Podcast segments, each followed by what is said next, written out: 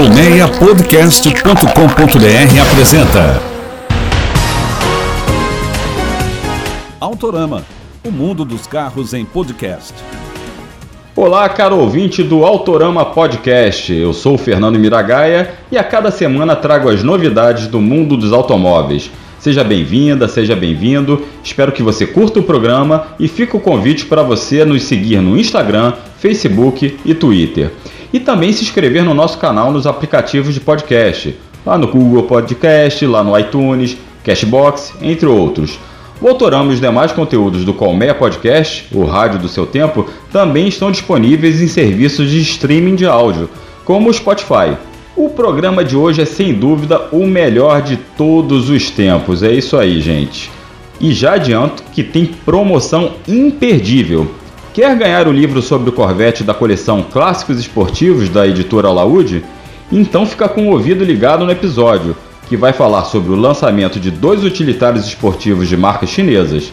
Isso aí, o Autorama foi no lançamento do Jack T80 e do Caoa Sherry Tigo 7, e você vai saber o que eles querem no mercado.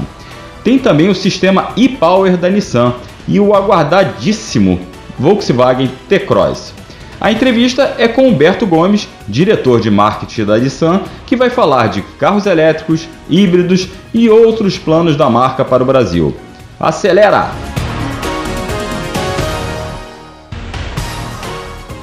Tem chineses novos no pedaço e sem aquela coisa de carro barato. A Jack Motors lança o T80, utilitário esportivo grande de 7 lugares que tem preço inicial de 140 mil reais. O Autorama foi no lançamento e andou no Japão, que se vale da lista de equipamentos bastante generosa. Olha, tem controles de estabilidade e tração, assistente a partida em rampas, câmera de 360 graus, câmera de ré, retrovisores rebatíveis eletricamente, central multimídia com tela de 10 polegadas e espelhamento de smartphone para você ouvir o autorama, luzes diurnas de LEDs, bancos de couros, assentos dianteiros com ajustes elétricos, aquecimento e resfriamento. Olha, esse banco geladinho no, nesse calor que a gente está de verão brasileiro é uma maravilha. Tem ainda quadro de instrumentos configurável e e uma série de equipamentos. O motor é o 2.0 turbo de 210 cavalos. Ele responde bem às acelerações e até de forma ágil. Mas você sente que o SUV vai ganhando força mesmo conforme a velocidade aumenta, o motor vai crescendo junto. O câmbio é de dupla embreagem, o que dá agilidade a esse desempenho em baixas rotações.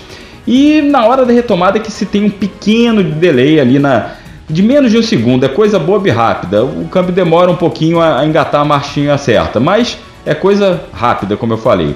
A dirigibilidade do T80 aqui é bem bacana, apesar de grandão, ele não é aquele jipão João Bobo. E só a mesma direção assistida precisava ser um pouquinho mais firme em altas velocidades.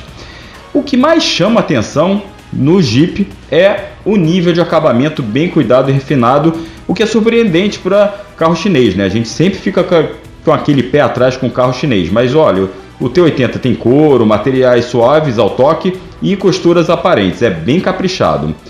A Jaque com esse carro quer jogar naquele meio termo entre os SUVs médios e os grandes, ou seja, oferece mais equipamento que Jeep Compass, que Sportage, Hyundai X35 e é mais barato que os demais SUVs de sete lugares do pedaço, como o Volkswagen Tiguan Allspace e o Kia Sorrento.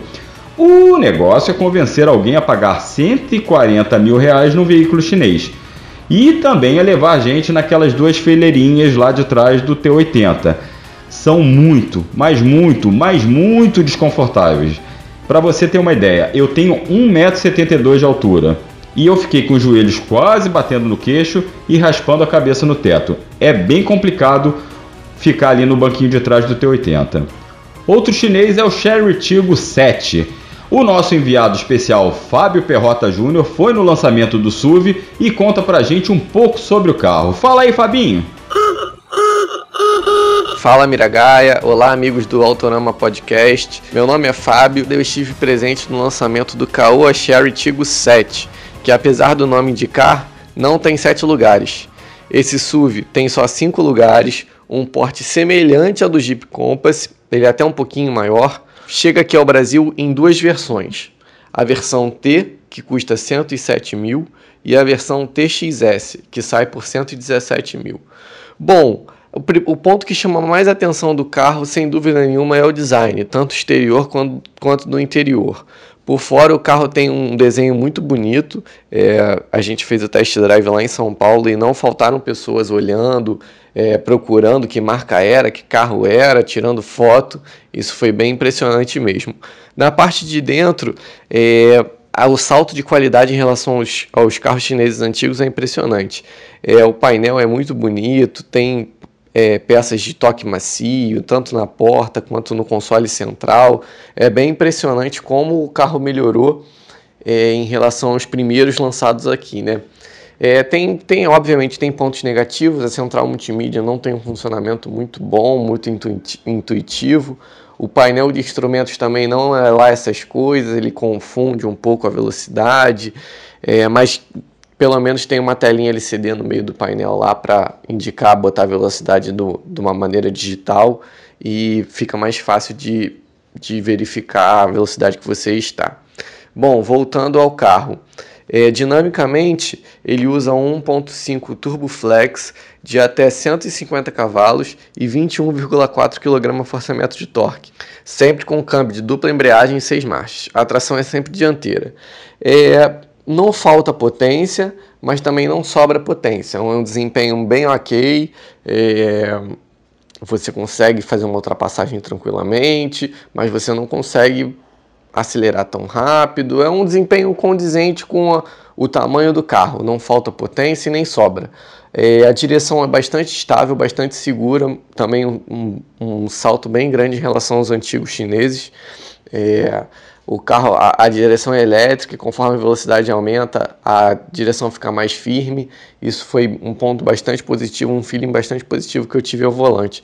Na questão do espaço, ele tem um pouquinho de, de espaço a mais que o Jeep Compass para os bancos traseiros. É, você consegue viajar bem, bem confortável, bem, bem tranquilamente e parece ser uma aposta boa. Eu acho que esse carro vai começar a ser vendido agora e pelo custo-benefício dele, a quantidade de equipamentos, eu acho que ele é um bom, uma boa opção no mercado. O único ponto negativo fica para o consumo, que não passou de 10 km por litro na estrada, é uma marca não muito interessante, mas isso pode melhorar com o tempo se a Caoa adotar um novo motor, talvez com injeção direta de combustível, que, que melhore o consumo e, consequentemente, se torne mais viável para os nossos bolsos. É isso, amigos. Um abraço. Bem, falamos de T80, Tigo, mas o SUV mais esperado do ano é o T-Cross, que a Volkswagen finalmente apresentou lá no Paraná. O utilitário vem para brigar com o HRV, Renegade, Kicks, Creta e já iniciou a fase de pré-venda com toda a linha usando o motor turbo. A versão inicial, 200 TSI, custa 85 mil reais. Essa usa o motor 1.0 TSI de 128 cavalos, câmbio manual de 6 marchas, mas segundo a Volkswagen vai ser o chamariz só para aquele a partir de, né, na concessionária, na propaganda. Mas só que ela vem bem equipada. Tem controle de estabilidade e tração, 6 airbags, bloqueio eletrônico do diferencial, assistente para partida e rampas, sensor de ré, Isofix, luzes de urnas de LEDs, além do trivial, ar, direção elétrica e trio. Quer dizer, toda a linha já vem com isso e um pouquinho mais. A Comfortline com câmbio automático de 6 velocidades é a que deve vender mais, apesar de custar 100 mil reais. Essa versão ganha câmera de ré, sensor de estacionamento na frente, ar automático, cromados, rodas 17 polegadas e o sistema de frenagem automática pós-colisão. Na linha ainda tem a Highline com motor 1.4 TSI de 150 cavalos, que custa 110 mil reais. E ainda tem espaço para uma série especial de lançamento chamada First Edition, com um monte de equipamento, só que custa 117 mil reais. E tem promoção no Autorama, isso aí! O Autorama vai presentear três ouvintes com o livro Clássicos Esportivos Corvette, da editora Alaúde, e escrito por este que vos fala. Pois é, para tal basta você escolher uma foto bem bacana do Corvette. Vale um VET que você tenha flagrado por aí, quem sabe, né? Publicar essa foto no Instagram escrever sobre a curiosidade que a gente vai falar aqui no programa e marcar o Autorama Podcast nesse post e também seguir a gente no Instagram. A gente vai ter uma curiosidade e um livro para presentear por, por episódio, ou seja, nos próximos dois programas tem mais. Então, se alguém quiser te vender um Corvette ano 83, pode enquadrar o cidadão e chamá-lo de picareta. É que dos poucos protótipos e pré-série do esportivo da General Motors feitos em 83, só sobrou um, que está exposto lá no Museu do Corvette nos Estados Unidos. O resto foi simplesmente destruído. E você sabe dessa e de outras curiosidades do VET no livro que está à venda nas principais lojas digitais do país. Compra lá, ajuda a gente, né? Autorama, o mundo dos carros em podcast.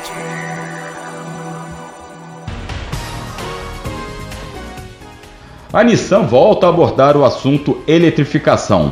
A marca japonesa fez um evento no Autódromo de Interlagos, em São Paulo, para falar de LIF, célula de combustível, híbrido, mas o mais bacana foi poder dar uma volta no Note e-Power. Foi uma volta rápida, mas é, foi bem bacana para a gente entender um pouquinho essa tecnologia. Esse Note é uma espécie de minivan feito sobre a, feita sobre a plataforma do March, só que ele é elétrico.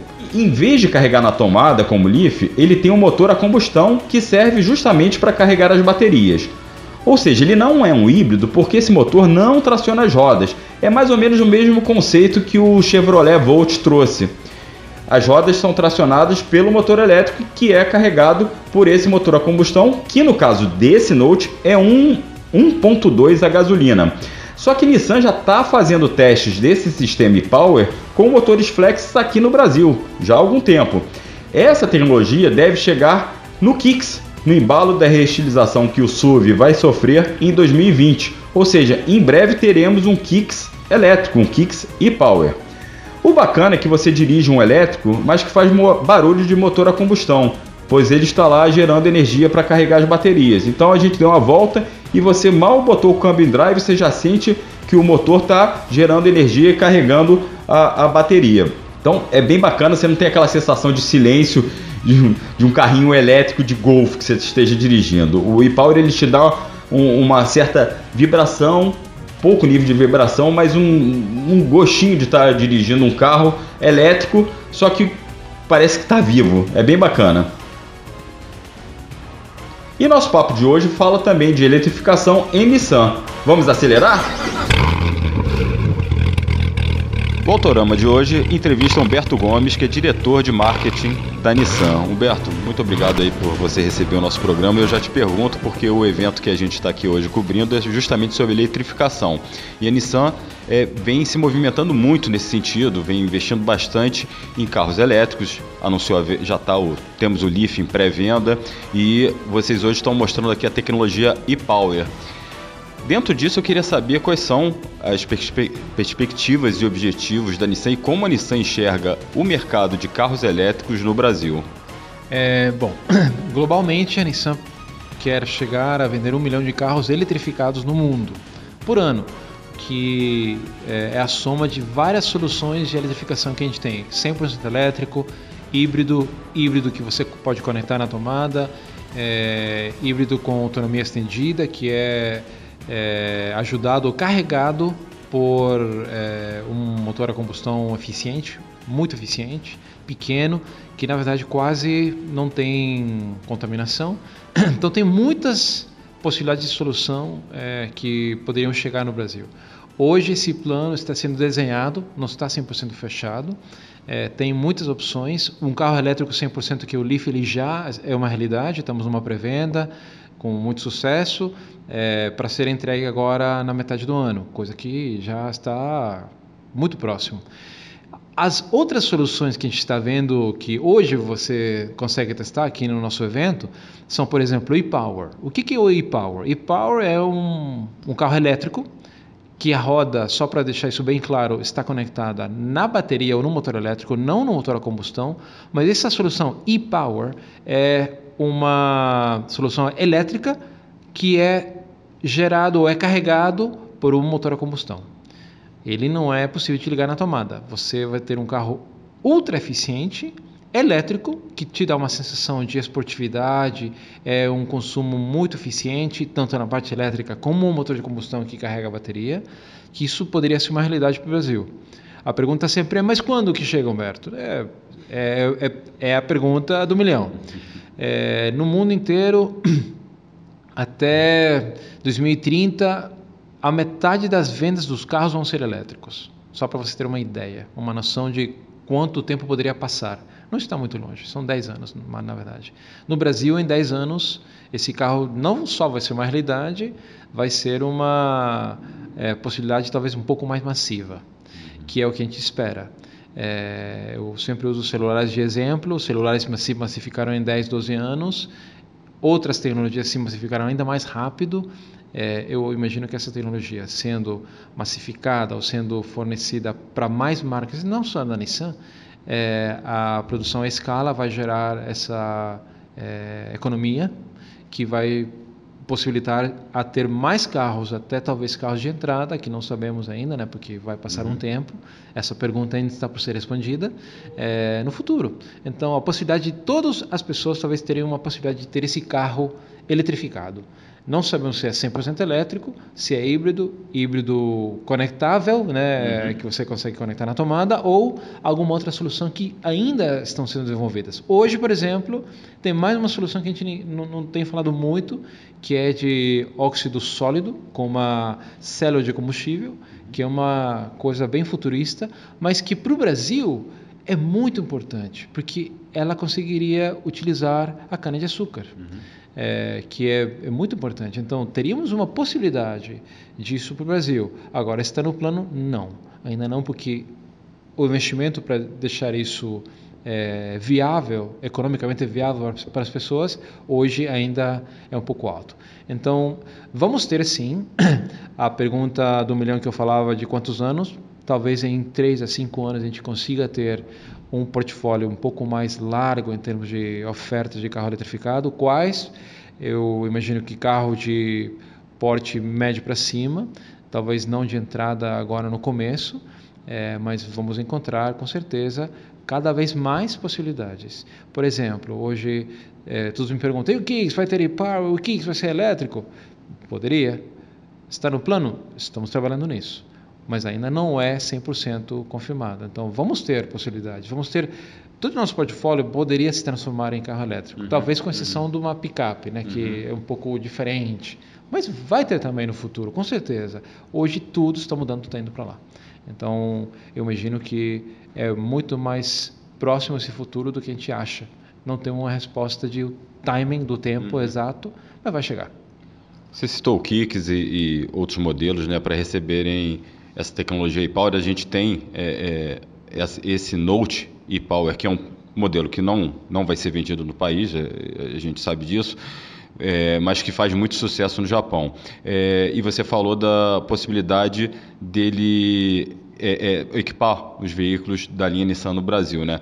Ou seja, já está sendo isso já está em desenvolvimento, aplicar o conceito do, do e-power, que é um motor a combustão que, traciona, que não traciona as rodas, que na verdade só alimenta a bateria, e aí é um motor elétrico que vai tracionar as rodas, só para deixar bem claro para o nosso ouvinte. Mas, então, isso já está sendo estudado, desenvolvido, é, tanto para o Kicks como, como para a linha que vai substituir marcha e versa no futuro. É, sim, não necessariamente para o Macho Versa todos, mas uhum. está sendo estudado. É, com certeza, se hoje existe um Note, que é um hatchback é, pequeno, uhum. que é só vendido no, é, no Japão com essa tecnologia, é só no Japão, é porque eles estão testando. Tem sido tão bom que com certeza essa tecnologia vai ser massificada em outras linhas. E não só em carro é, como, por exemplo, o Note, hatchback, sedã, vai ser em todos, com certeza. Então, isso está sendo estudado não para o Brasil, para o mundo inteiro. Uhum. Então, isso vai chegar. Vai chegar, não sei ao mesmo tempo que outros países lá fora, porque, logicamente, tem que ter uhum. um pouco de é, desenvolvimento, de investimento, para que também seja acessível para as pessoas comprar. Uhum. É, mas ele está sendo considerado, com certeza. Ele e qualquer outro carro. O Kicks e qualquer outro carro. Uhum. A linha de entrada, Marte Versa Hoje talvez seja um pouco mais afastada a possibilidade por conta do custo. Uhum. É, para o custo para o consumidor. Ele é, pagar esse diferencial para ter esse e-Power, que é um carro muito eficiente. Seria um carro muito eficiente. Mas isso está sendo com certeza considerado. Nos próximos 3 a 5 anos, o nosso portfólio vai mudar muito. Muito, muito. Em termos de custo, como você falou, é, o, a tecnologia e-Power encareceria em quanto, mais ou menos, aproximadamente, um, um modelo, uma porcentagem assim, média, até como base no Japão, você teria?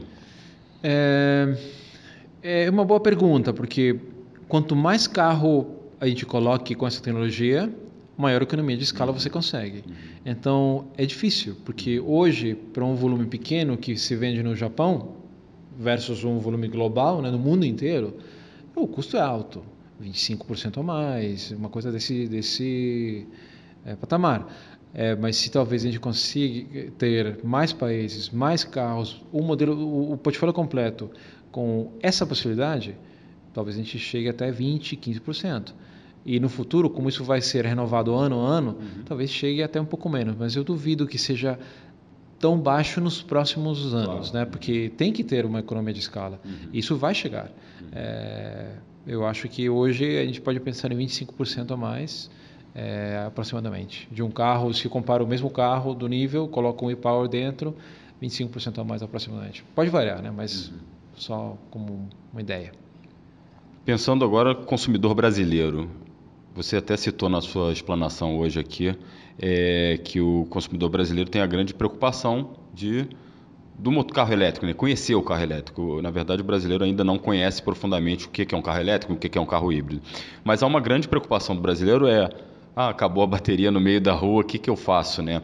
E você acha, na sua visão, o e-Power ele seria muito adequado para esse perfil do, da, do brasileiro que fica com essa preocupação? Porque você sabe que não vai ficar na mão, que basta você abastecer num posto de combustível comum para você ter mais extensão da sua bateria, da, da, do seu motor elétrico. Seu motor elétrico vai ter mais autonomia. É, é, é, é por exemplo, normalmente voltando para o exemplo dos celulares, você sempre anda com, a, com o celular carregado. É difícil você ficar sem bateria porque você ou liga numa tomada ou faz alguma outra coisa para ter um power bank, uma bateria externa, né? É, para o carro não consegue ter uma bateria externa, mas você consegue ligar numa tomada. É, vai ter mais posto de é, carregamento de energia do que a gente tem hoje.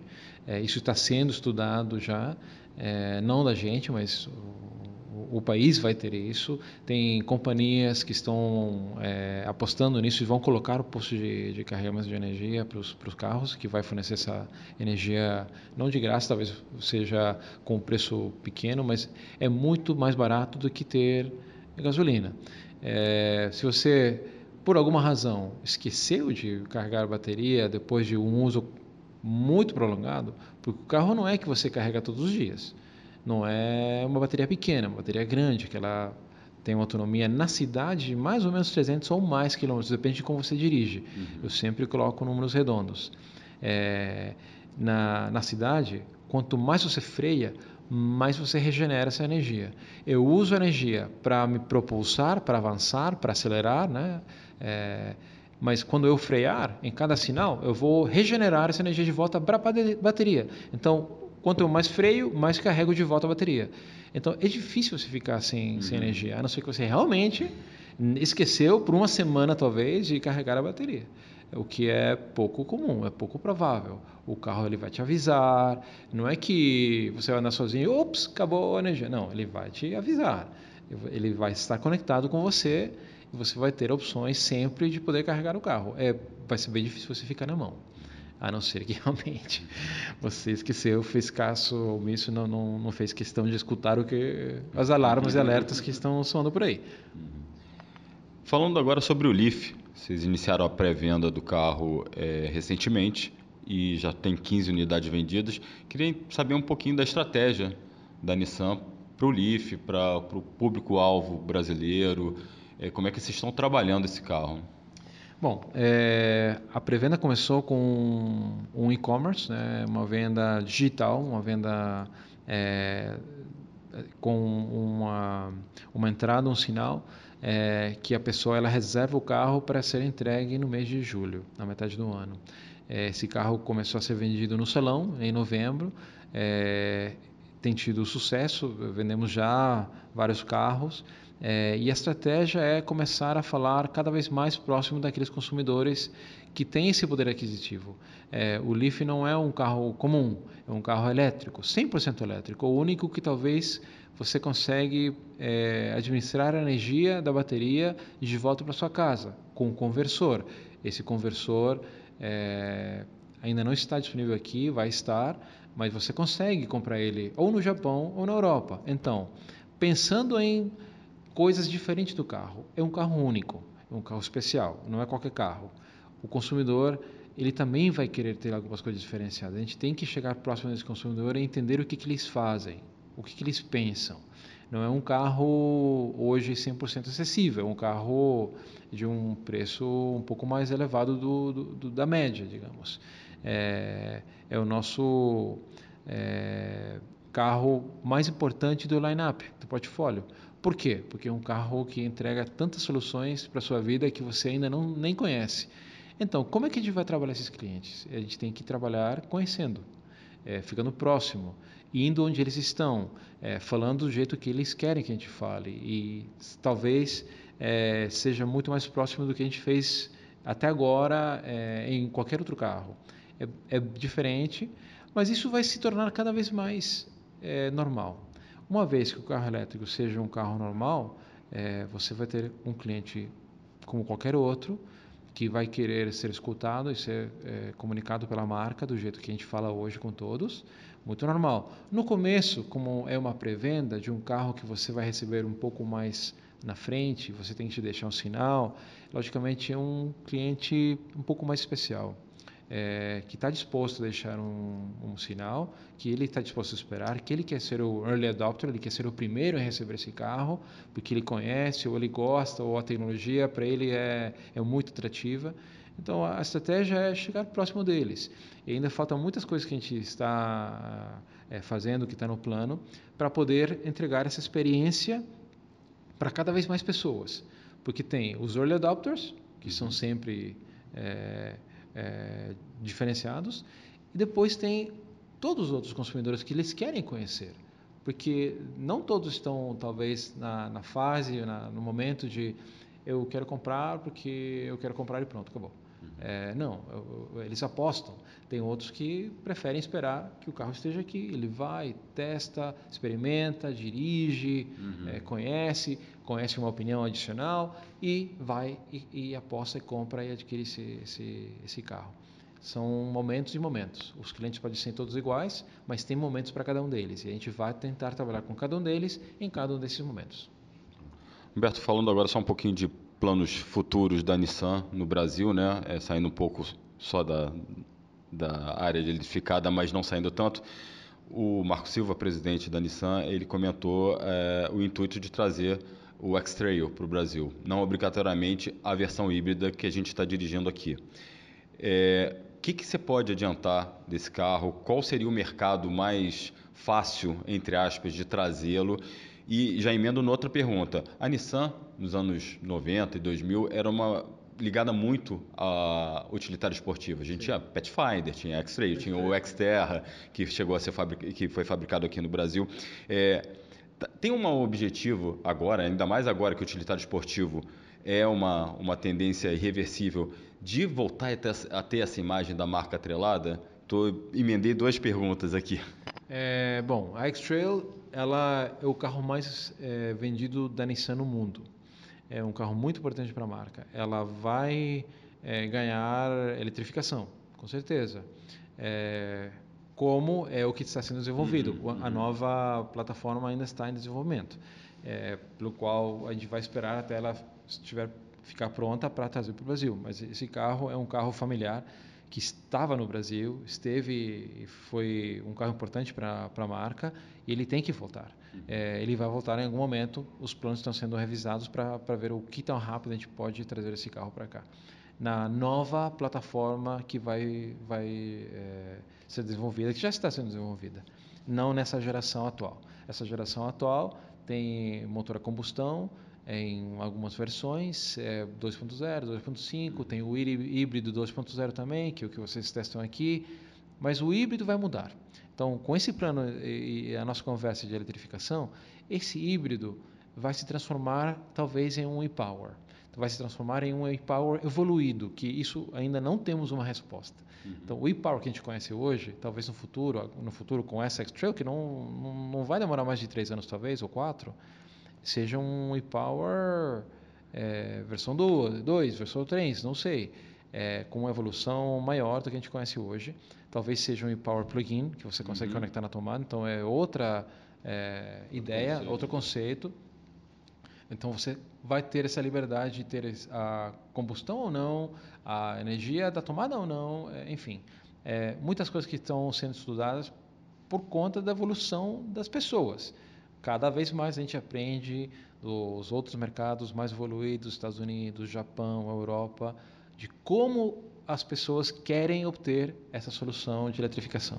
Uhum. É daí que a gente pega todo esse aprendizado e faz os planos futuros, que estão cada vez mais rápidos. Conversamos aqui com Humberto Gomes, diretor de marketing da Nissan. Humberto, muito obrigado pela entrevista para o Autorama. Obrigado a você, obrigado pelo tempo e obrigado. Parabéns.